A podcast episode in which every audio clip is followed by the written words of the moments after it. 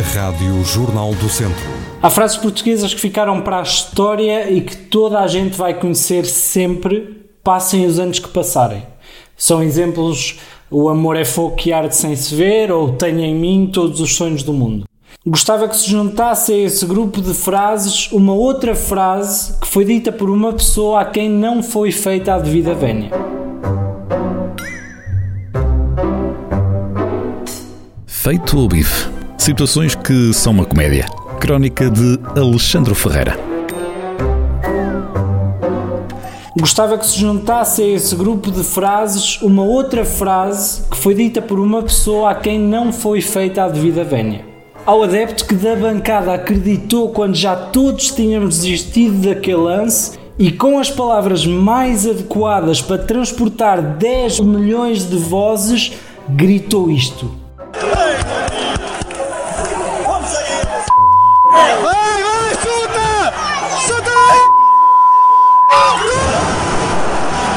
Chuta daí.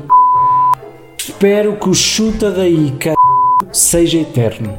Apesar deste momento épico ter sido há 4 anos e não ter passado assim tanto tempo, parece que tudo mudou entretanto. Ou melhor, quase tudo, porque há coisas que ficaram do Euro 2016 que se vão manter para o resto da nossa vida.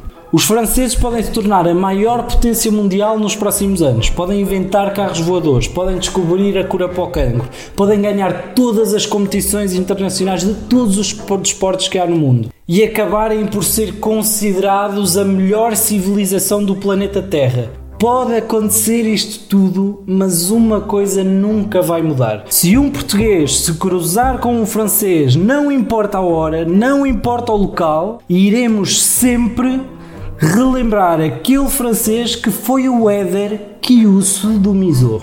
Sempre.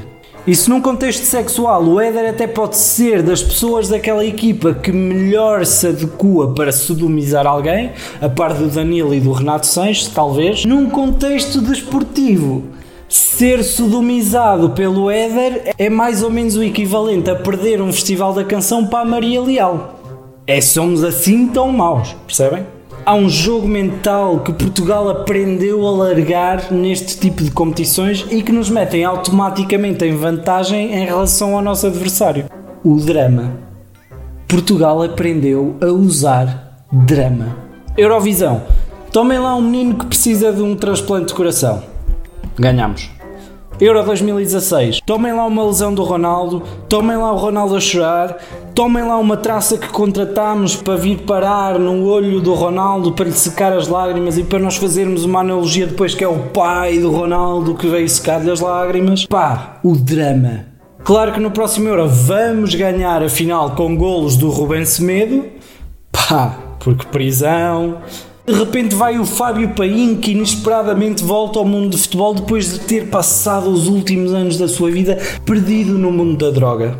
Pá, pá, no banco temos que ser discretos, mas pá, metemos ali um ou dois atletas da equipa paralímpica de Bóssia, que eles entram logo a perder. Por último, apesar do momento heróico e de lhe ficarmos eternamente gratos, o Éder continua a ser Ok? Vamos esclarecer aqui este ponto, está bem?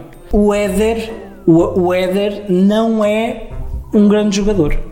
Não é. O Éder é aquele cãozinho que está para a adoção, que perdeu os dois olhos na rua e que uma vez conseguiu acertar na saída da jaula sem bater de testa, ok? O Éder é esse, o Éder é esse cãozinho. Pá, por acaso nós estávamos lá e vimos o momento em que ele consegue sair da jaula.